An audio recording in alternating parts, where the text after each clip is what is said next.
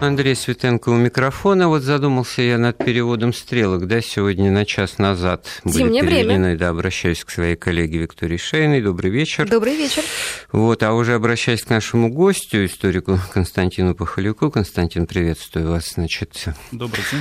а, каково же перевести стрелки нам ровно на сто лет назад, да, и погрузиться в события Первой мировой войны, октябрь 2014 года, вот этим-то мы сегодня и займемся, имея в виду вот следующее обстоятельство. Ну так, в плане сравнений-то это сразу в голову всем приходит. Октябрь 41-го, немцы под Москвой, паника в Москве, блокада Ленинграда, вот развитие событий войны, начавшейся летом, в конце июня.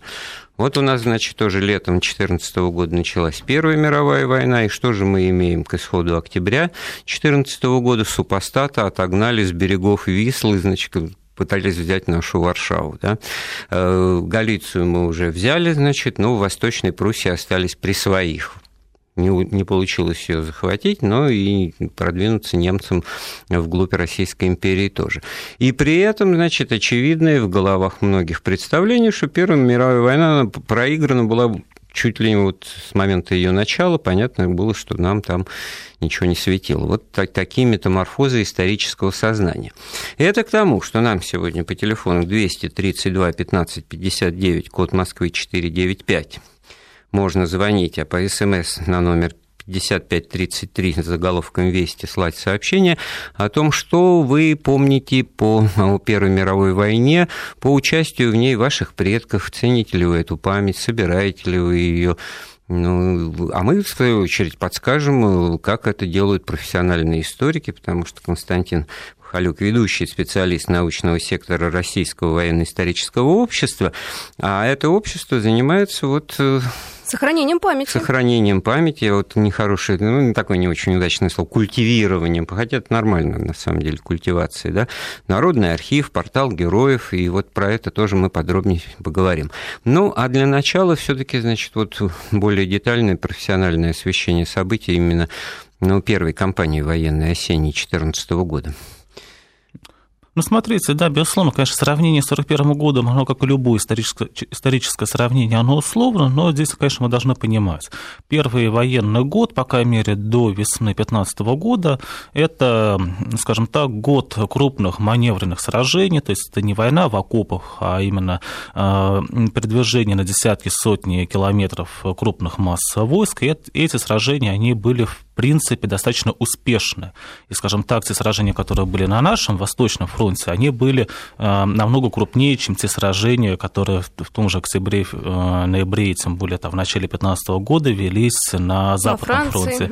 Да. Уже, уже вопрос возникает. У немцев, как мы знаем, в планах было как раз э, наступление на, на Запад, Францию. удар, и чего же они там силы Нет, но здесь мы, конечно, говорим про август-сентябрь на Запад. Потом они, когда под Марной потерпели поражение в начале сентября, они пытались обойти фланг противника, но и в итоге, скажем так, к, Это к октябрю... бег к морю. Да, бег к морю, они вышли к морю, дальше уже, уже никуда не пойдешь. Кто быстрее до пляжа доберется. Да, уже к ноябрю было понятно о том, что, к сожалению, на Западном фронте Блицкрик провалился, в том числе благодаря и, и нашей активности на Востоке. И, конечно же, немцы тогда решили о том, что было бы неплохо в 2015 году резервы сосредотачиваться на русском фронте. Но в октябре, опять-таки, идут очень крупные сражения на Востоке, как раз-таки параллельно Западным фронтом, не менее крупные, чем во Фландрии. Это как эти сражения, они начались в начале октября.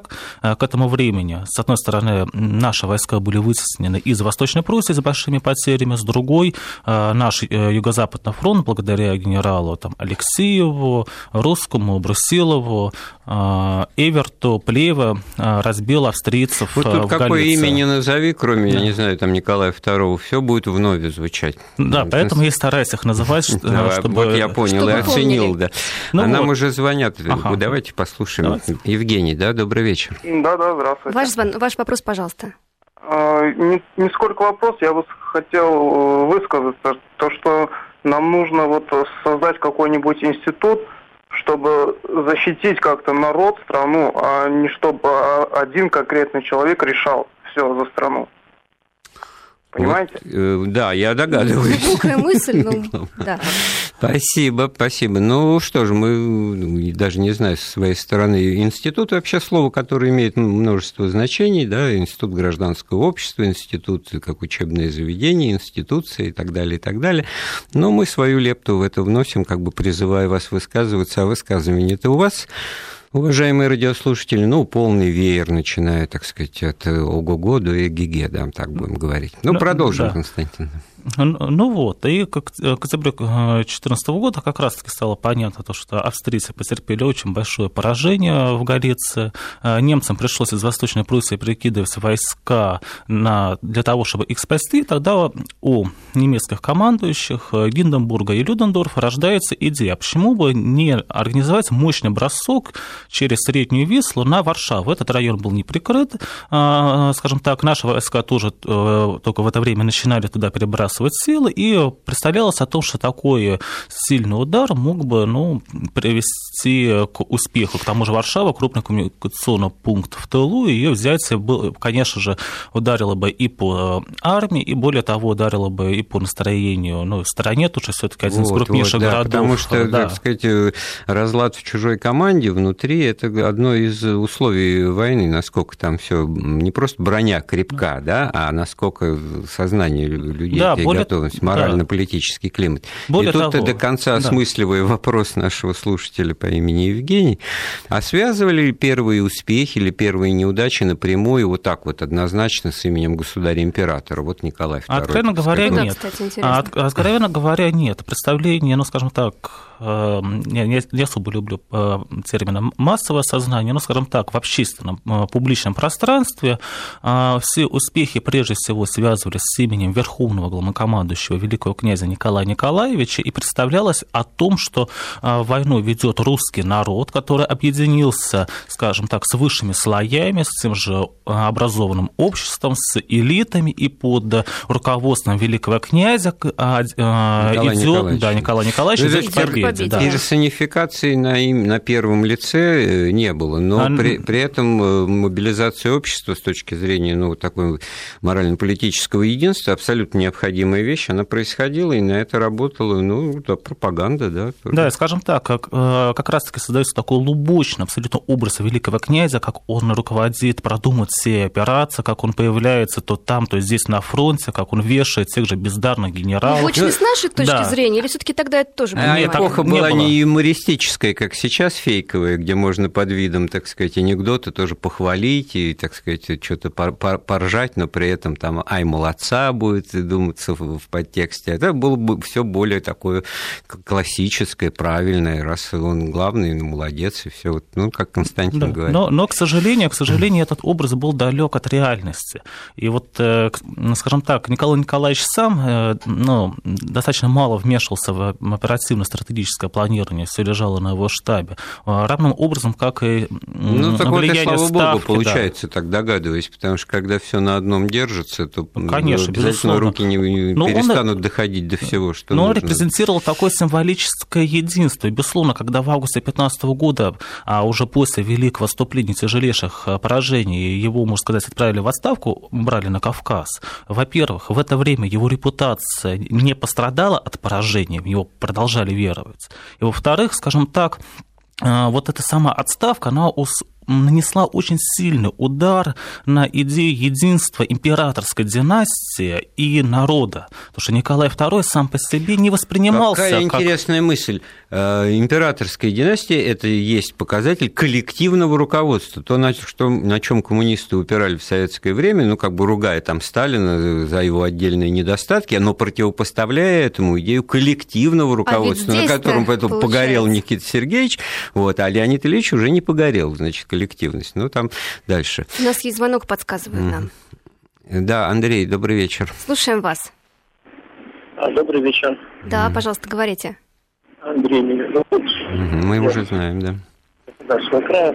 Значит, э, вы спрашиваете, что больше всего запомнилось из Первой мировой войны. Это, э, прежде всего, долгие сроки призыва регутов, усталость общая войсковая нашей русской армии, долгое противостояние в окопах, в грязи, в воде. И самое главное, это применение, первое применение оружия массового поражения иприта, так называемая, вот это помните, э, атака мертвецов. Ну да, да, газы, да, мы об этом говорили, да. Да, вот, и поэтому это самое страшное было, причем были такие не, неудачные э, варианты применения, что даже германские войска гибли от своего же оружия, не рассчитал ветер, э, не рассчитал погодные условия.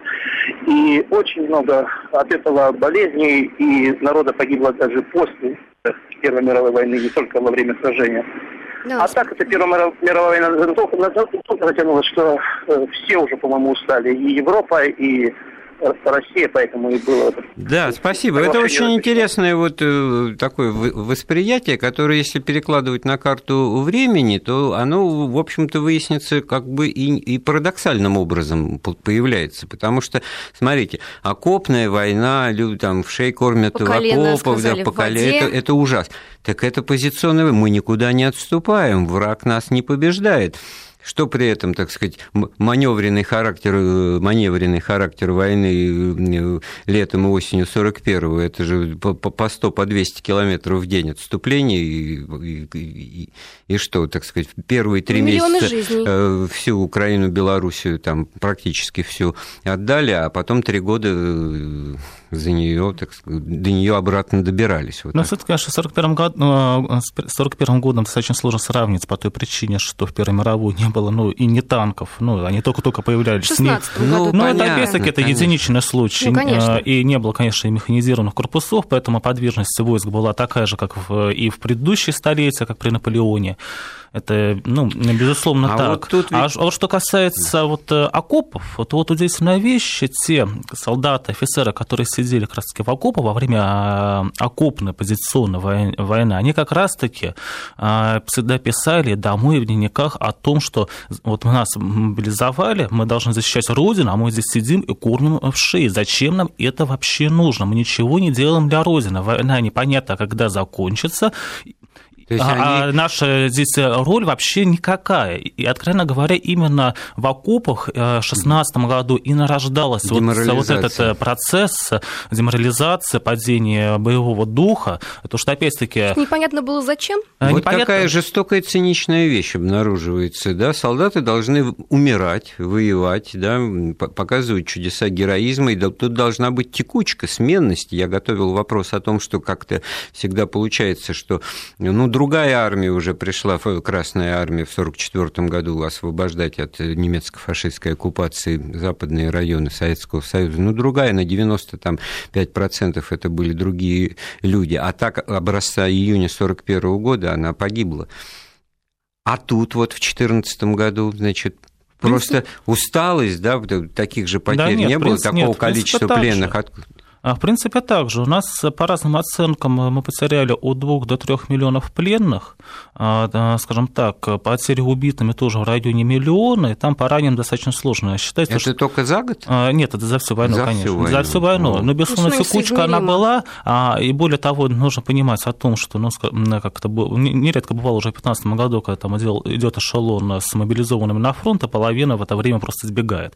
И ходят вот в этих э, тылах, типа не могут найти, где их часть. Такие случаи тоже были. И, безусловно, армия 16 года – это все таки иная армия, нежели армия 14 -го. Здесь, э, скажем так, такая смена произошла. Во-первых, это все таки смена офицерского корпуса, появление офицера военного времени. Это э, либо это отличившиеся унтер-офицеры и подпрапорщики, которые получили офицерские погоны, которые на себе знали, что такое война, что такое современная война, и в их понимании героизм был это не скакать на лошади, стреляющей в себя там пулемет или пуш, ловушку, а наоборот э, уметь э, правильно исполнять свой долг, добиться победы и не погибнуть.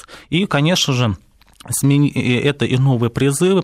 Призывы, можно сказать, что когда весной 16 года призывали молодых деревенских парней, то очень многие потом домой писали о том, что вот э, в наши-то предыдущие ничего не смогли победить, а вот мы сейчас придем на а, фронт. Тоже и, интересное настроение. Да, и, да, и победу сейчас и одержим. Кстати, одна из таких причин э, успеха в 16 году – Брюссельский прорыв. И, к сожалению, поскольку летнее наступление 16 года, несмотря на брюссельский успех, завершилось скажем так, лишь отвоеванием узкой полоски территории, но вовсе не разгромом Австро-Венгрии, вовсе не падением фронта, как ожидали, то, безусловно, эти осенью опять начались с удвоенной силы, с утроенной. Разговоры о том, зачем эта война, разговор о том, что в войне конца нет, о том, что все это напрасно, о том, что мы здесь напрасно погибаем, напрасно кормим вши, и надо бы уже...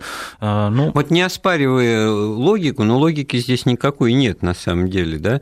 Никакого поражения армия не терпит, ей просто не удается одержать безусловную победу, да? Ну, проявить решительную, себя. да, вот все. Это с нашей позиции логики и получается, нету. да? Но, но с позиции ну, людей того времени, при, да. последующей вот Нет, но это при нашей-то, конечно, э, мы когда смотрим, ну, мы же должны прежде всего отталкиваться от источников, от того, как люди я воспринимали не, ситуацию. Я не оспариваю, да. но вот этот феномен, который действительно за тем, что мы не современники событий, он абсолютно нами не учитывается в анализе происходящего. Нам кажется, что это вот просто виноваты какие-то там генералы и руководители, которые не дали приказ там дожать и прочее, да?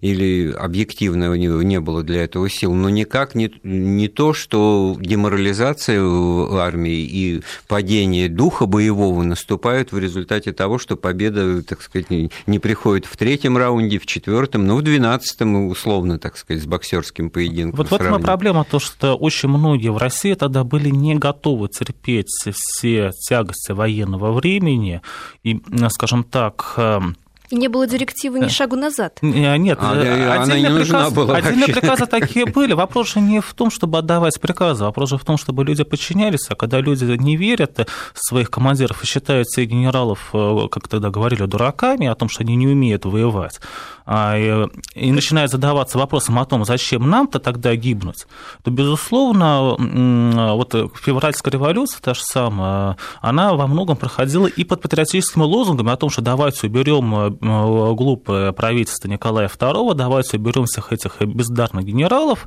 Вот, а появится, они да, на том основании, что они как бы в ничью играют, да, ну, победить ну, не могут. Ну, скажем так, то, что они сразу не добиваются победы. Тут, да. Э, Константин, точно понадобится вот в качестве примера и сопоставления опыта. Ведь аналогичные процессы, ну, и в стане врага у немцев и австрийцев, ну, и у наших союзников, у англичан и французов та же ситуация. На Западном Те же окопы, да? Да, тоже самое. И, и ну что, не корреспондировались эти ситуации, не извлекались ли уроки? А как вот общественно-политическая атмосфера поддерживалась? Ну, понятно, что ну, пересидели э, англичане с французами, немцев на своем западном фронте, потом и победу-то одержали каким-то странным путем если продолжать аналогию с боксом, то по очкам там какое-то перемирие заключили, срок перемирия истек, значит, вместо возобновления боевых действий в ноябре, там крушение монархии в Германии в ноябре 18 года, и вот, значит, за этой революцией тоже получается, ну, а войну-то вы проиграли, говорят немцам, и они вроде как бы разводят руками, оторопел и говорят, ну, получается, что так, да, вот у нас правительство тоже сменилось. Ну, я бы не сказал, потому что все таки в 15-16 году на Западе все таки были достаточно тяжелые кровавые бои, но просто это позиционные фронты,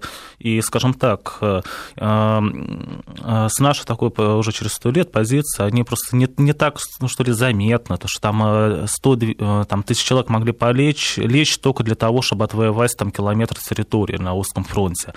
А, Нет, что... но это параллельно, да, да, это все да, что то же самое. социально-политической а ситуации и... и морально, то я бы сказал бы так, то, что, безусловно, нарастание э, такого раздражения, нежелания воевать было, конечно, к концу 16 года во всех армиях. Австро-Венгрия, скажем так, уже в конце 16 в начале 17 начинает искать выход э, из войны в виде сепаратного мира, э, скажем так. Более того, беспорядки в 17 году были и во Франции, во французской армии, но опять-таки, а, во-первых, воля начальства, во-вторых, все-таки немного другой уровень развития общества. Скажем так, они немного дальше пошли по пути становления именно нации. Нация как некого коллективного единства, когда каждый человек, каждый Политическая сол... нация сейчас ну, вот модное определение. Да, такое, каждый да? солдат знает то, что он является частью некого единства под названием Франция, Франция, Германия и так далее. В России, к сожалению, большинство крестьян не мыслили категории именно а, российской нации, они были, а, они отождествляли себя своей деревней, своим районом. А, и, безусловно, по приказу царя не могли пойти воевать, но посидев вот в этих окопах по пояс в холодной воде под постоянным обстрелом, они начинают задаваться вопросом, а для чего все это? Ну, значит, еще очень плохо была э, организована, как сейчас модно говорить, пропаганда. А, а, проблема в том, что пропаганда тогда в 2014 году пытались организовать, пытались, на мой взгляд, ее организовать, ну, неплохо. Но здесь же вопрос не в том, как ее организовать, а в том, чтобы люди были готовы ее воспринять. Люди не могли, им не во что было поверить. Очевидно. Они не могли в это поверить. Объединить. Они не могли в это поверить. Вот в чем проблема. А, на мой взгляд, э, пропаганда в то время царственным правительством была организована максимально возможно. А, ну, в 2014-2015 году ну, максимально.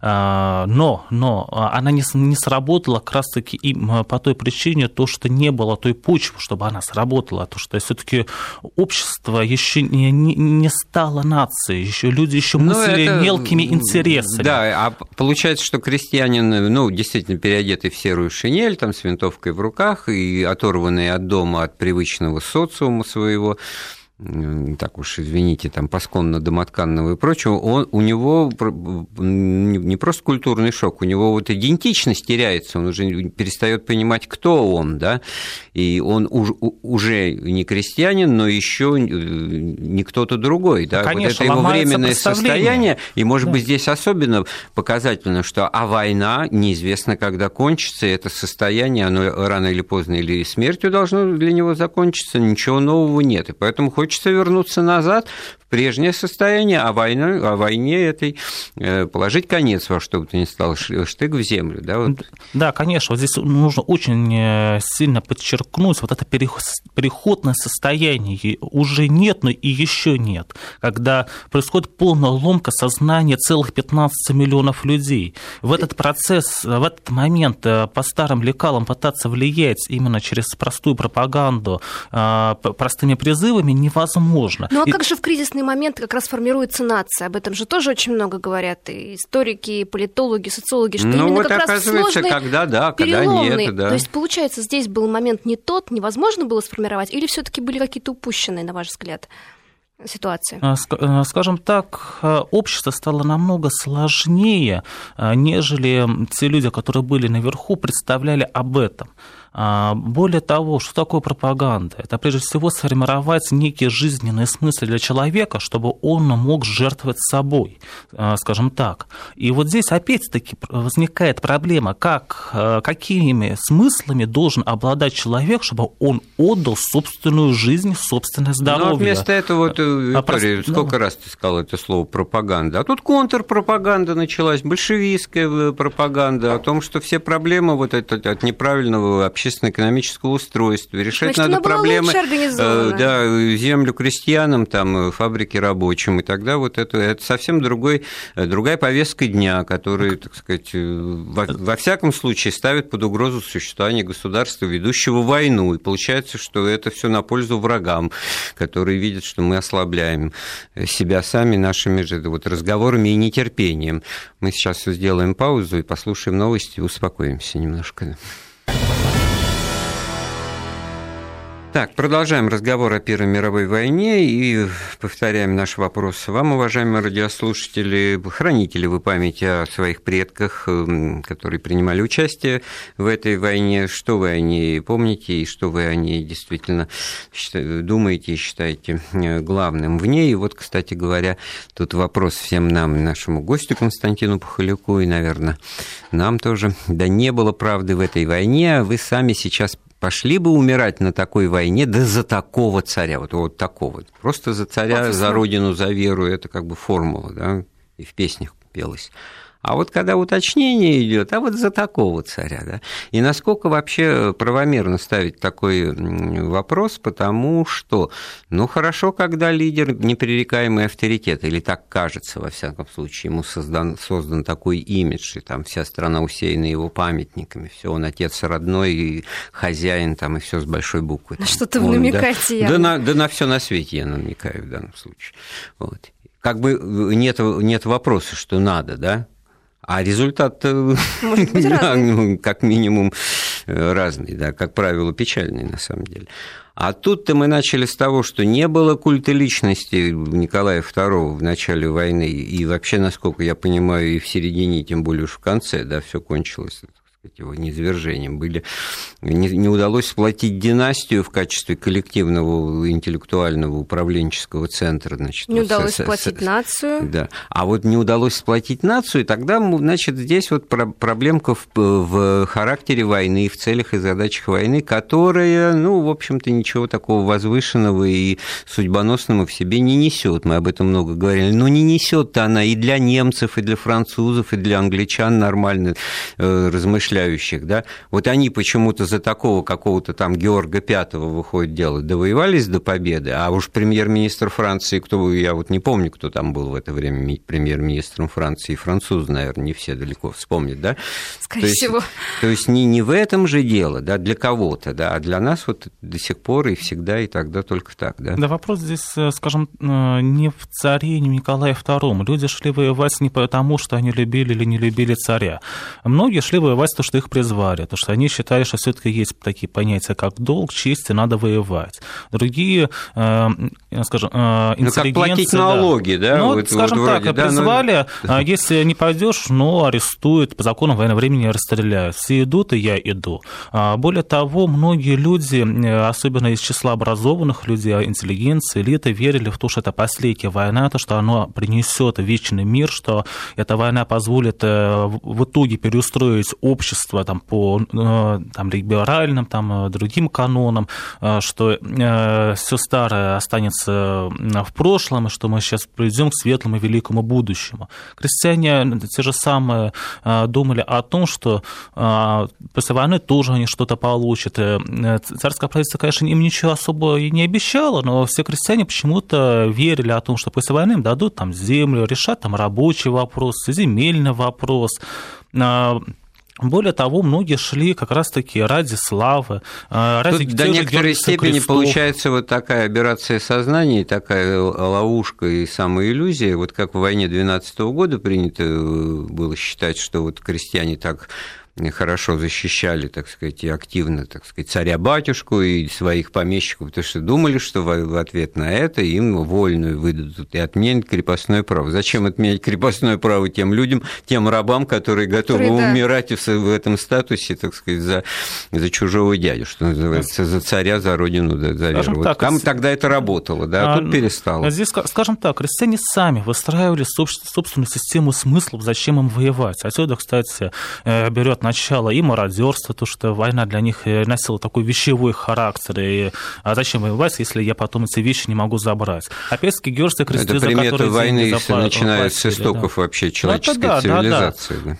Я еще ремарку хотела добавить. В воспоминаниях одного белого генерала было сказано, как он спросил рядового, а для чего ты пошел воевать? Что вот произошло? Он говорит, да какой-то эрц, герц, перц там где-то умер с женой, вот мы и идем воевать, потому что их обидели вот их семью обидели. Ну, это у Брусилова было в воспоминаниях. Да, да, да, у Брусилова, Но здесь, верно. опять-таки, не совсем такое а, адекватное свидетельство, потому что, да, а, крестьяне не могли рационализировать эту войну, они не поднимались до уровня там, международных проблем, отношений, немецкого засилия и так далее.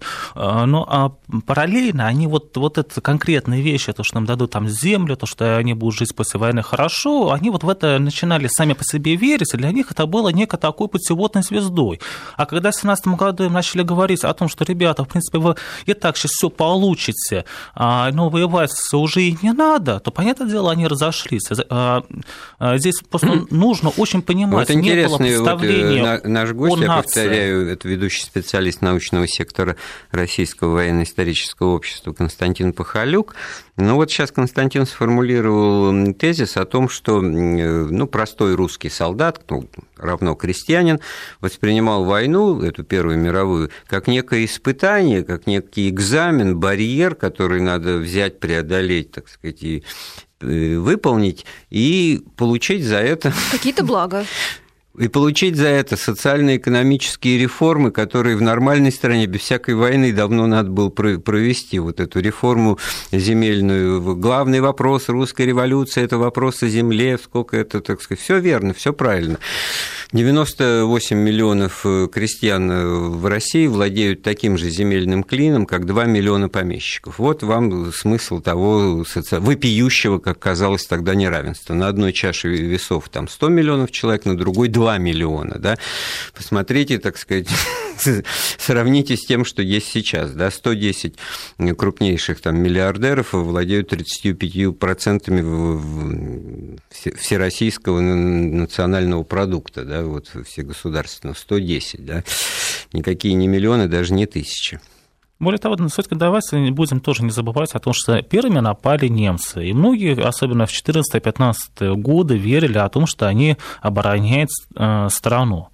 И здесь э, такой момент э, достаточно интересный в 2015 году, когда были вот эти тяжелейшие поражения, когда не было там снарядов, пушек, патронов, очень многие начинали сдаваться массово в плен, говоря о том, что, ребята, мы готовы умирать ради страны, мы готовы защищать страну от, э, от врага, но дайте нам в руки ружья, дайте нам патроны, пускай артиллерия нас поддерживает. Мы не хотим быть пушечным мясом. И здесь тоже очень важный, это тоже очень важный аспект э, который ну, нанес удар по моральному духу армии. Ну да, вот Константин перечислял эти цифры потерь за всю войну, и, и возник у меня сразу, так сказать, вопрос, а откуда так много пленных, когда не было таких стратегических окружений, не было провалов фронта, не было вот ситуации, когда действительно, как вот летом 41-го, ну, готовые сражаться части были ну, просто окружены, и в этой ситуации, ну, большое количество пленных, там больше ну, миллиона. Нет, для Первой мировой войны, вот а. для, на тот момент, начало 20 века,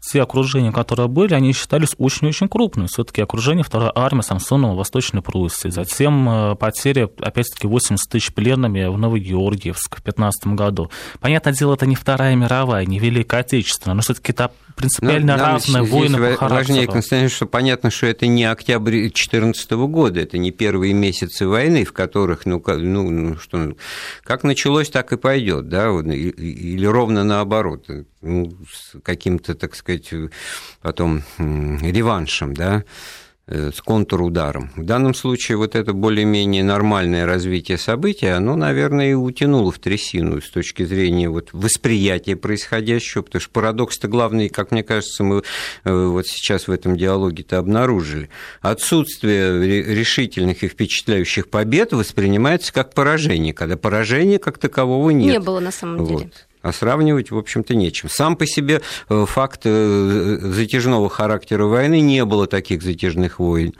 Вот. Ну что там, ну, военно 812 года, ну да, там летом пришли, осенью ушли, зимой, так сказать, кончили, на следующий год пошли уже в Европу. Да. Освободительный поход на Балканы тоже длился меньше там, двух лет с, с перерывом на шибку, все спокойно на, на, на зимний Я период. бы еще добавил бы очень важный момент, конспирологический тип мышления, когда, с одной стороны, есть вера в том, что, вот как даже сегодня э, наш слушатель позвонил, что вот там в руках одного человека, то есть вера в том, что один-два человека могут всем управлять, и, соответственно, если что-то идет не так, то нужно вот этих одного-двух людей просто убрать. Но слушатель с этим да. как раз не соглашался, да, как Нет, я нужно, нет, убрать, а, и, для, и тогда будет все хорошо. Но опять-таки а, представление о том, что будут в руках одного человека сосредоточена власть, так она абсолютно вот неверная, а Я продолжу эту конспирологическую версию в том смысле, что получается, что как-то вот французское руководство со своими французами как-то как тайно так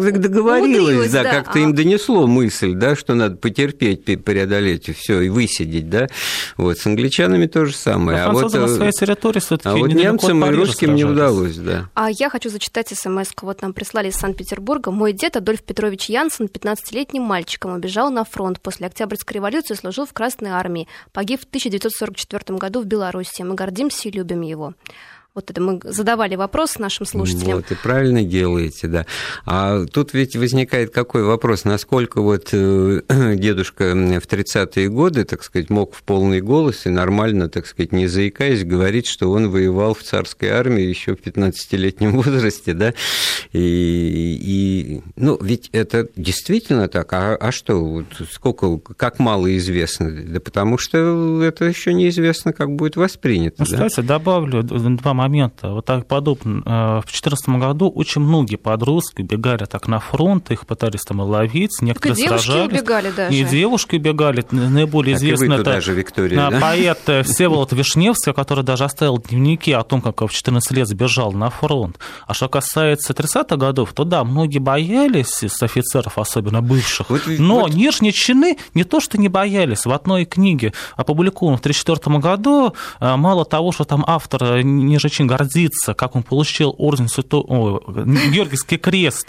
э, из рук Николая II, так он еще вспоминает об императрице Александре Федоровне, как она пришла в лазарет, и о том, как все солдаты сочувствовали ей. Это 1934 год.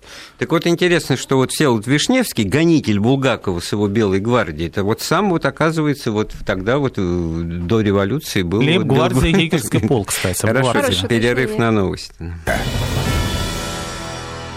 Да, вот интересные взаимоисключающие оценки нам э, в СМС-сообщениях. Молодец, Светенко, именно потеря идентичности привела к возникновению этнохимеры, ставшей, основой, ставшей основной силой революции. И по этому же поводу, господа, остановитесь, пока не поздно, самосознание русского крестьянина было повыше вашего. То есть вот ну, заодно и тоже вот похвала и, значит, и хула. Да? Так вот в том-то и дело, что, дорогие уважаемые радиослушатели, ну в чем наша задача? Ну в том, чтобы вы высказались, обменяться мнениями. Зачем же сразу рот-то затыкать друг другу?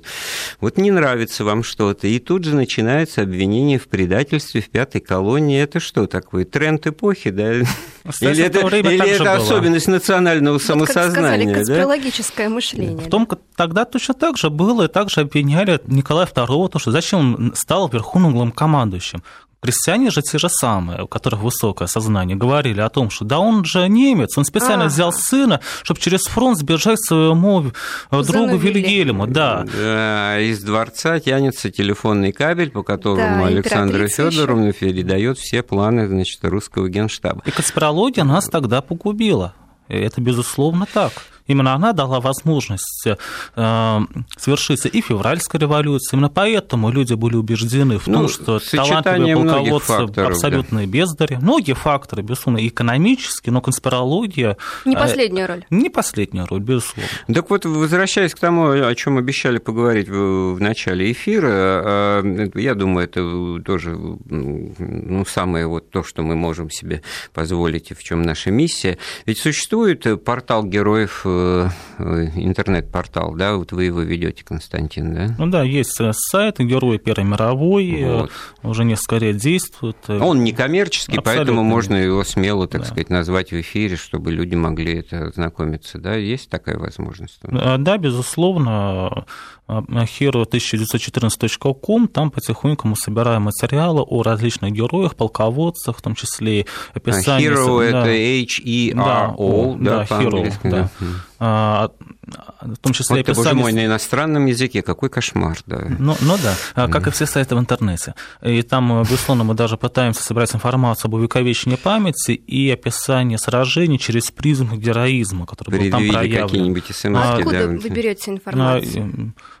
По-разному.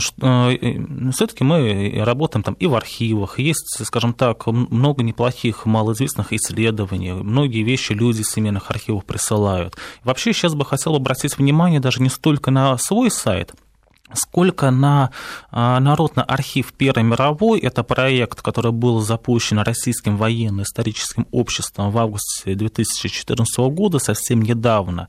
Его задача заключается... Ну, к столетию начала войны. Да, к столетию. Да. Его задача как раз заключается в том, что а, мы на практике столкнулись. Очень много интереснейших материалов лежит в семейных архивах. А, недавно мы даже книгу подготовили, как раз воспоминания нижних чинов, а, там, дневников, а, как раз которые были в семейных архивах, люди просто нам звонили, говорили, вот у нас лежит такое. И очень интересное воспоминание, в том числе Брусиловский прорыв, и как раз-таки бои на Стоходе 16 года. И вот отсюда рождается идея создать подобный сайт, где вот где-то интересный материал, где-то вот. крохи, может, было бы обобщить собрать и сделать их...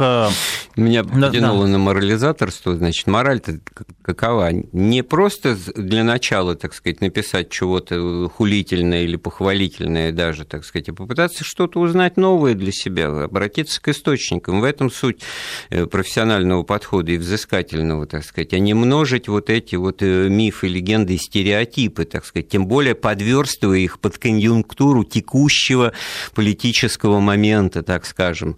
Потом, это, во-первых, конечно, очень все быстро забывается. Кто помнит о том, что говорилось и декларировалось значит, полгода назад, там, весной, марте, феврале, да, это все, так сказать, сейчас вот актуально то, что сейчас в октябре, а потом, если это все обнародуют, то, так сказать, у кого-то, значит, щеки-то покраснеют, я так думаю. К сожалению, с историей в публичном пространстве всегда будут обращаться именно так. А, и продолжая тему Народного архива, хотелось бы уже так обратить внимание на интересные материалы. Например, а, буквально недавно мы выложили 40 э, фотографий фотографии картин художника Дунаева. Они были предоставлены его внучкой, чем интересно, Дунаев в 15 году попал в австрийский плен. И находясь в австрийском плену в 16-17 годы, он рисовал э, углем, э, пастелью и даже да, и акварелью различные картины. Э, Жизнь в плену.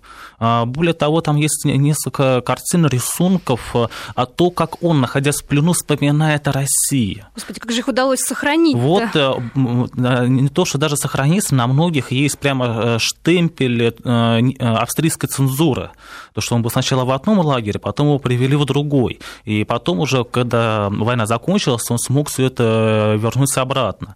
Э, домой. Среди других интересных материалов это фотоархив Турова. Он был передан э, сыном участника Первой мировой войны Андрей, Андрей Георгиевич Римский-Корсаков. Э, его отец сражался в Первую мировую Римский-Корсаков, но у них, ну, понимаю, дворянская семья, много родственников, в том числе и Второва. Второв, самый известный, это на тот момент русский Морган, самый богатый человек империи. Его племянник Петр Нилович Второв был как раз-таки в Первой мировую войну, судя по всему, при Красном Кресте, 28-й отряд Московского автомобильного общества, и был он там не просто, он, у него был с собой э, фотоаппарат, и он фотографировал жизнь э, в тылу. Креативные да. люди, вот они вот всегда вот, вот находятся, вот мы говорили о летчиках, мотоциклистах, да, фото, да. фотографах, вот вся эта техническая техно... Э, инженерия начала века, потом расцветшая бурно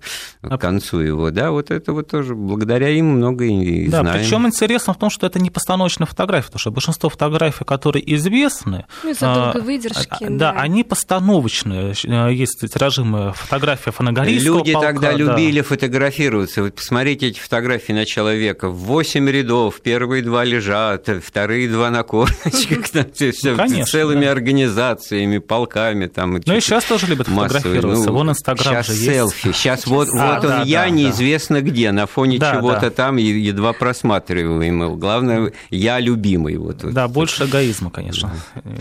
А вот э, про генерала Корницкого, да, если я не ошибаюсь, тоже интересные какие-то документы. Да, безусловно. У нас недавно вышел один потомок русской эмиграции, живет э, в э, США, в Калифорнии, где-то 95 лет. И ему.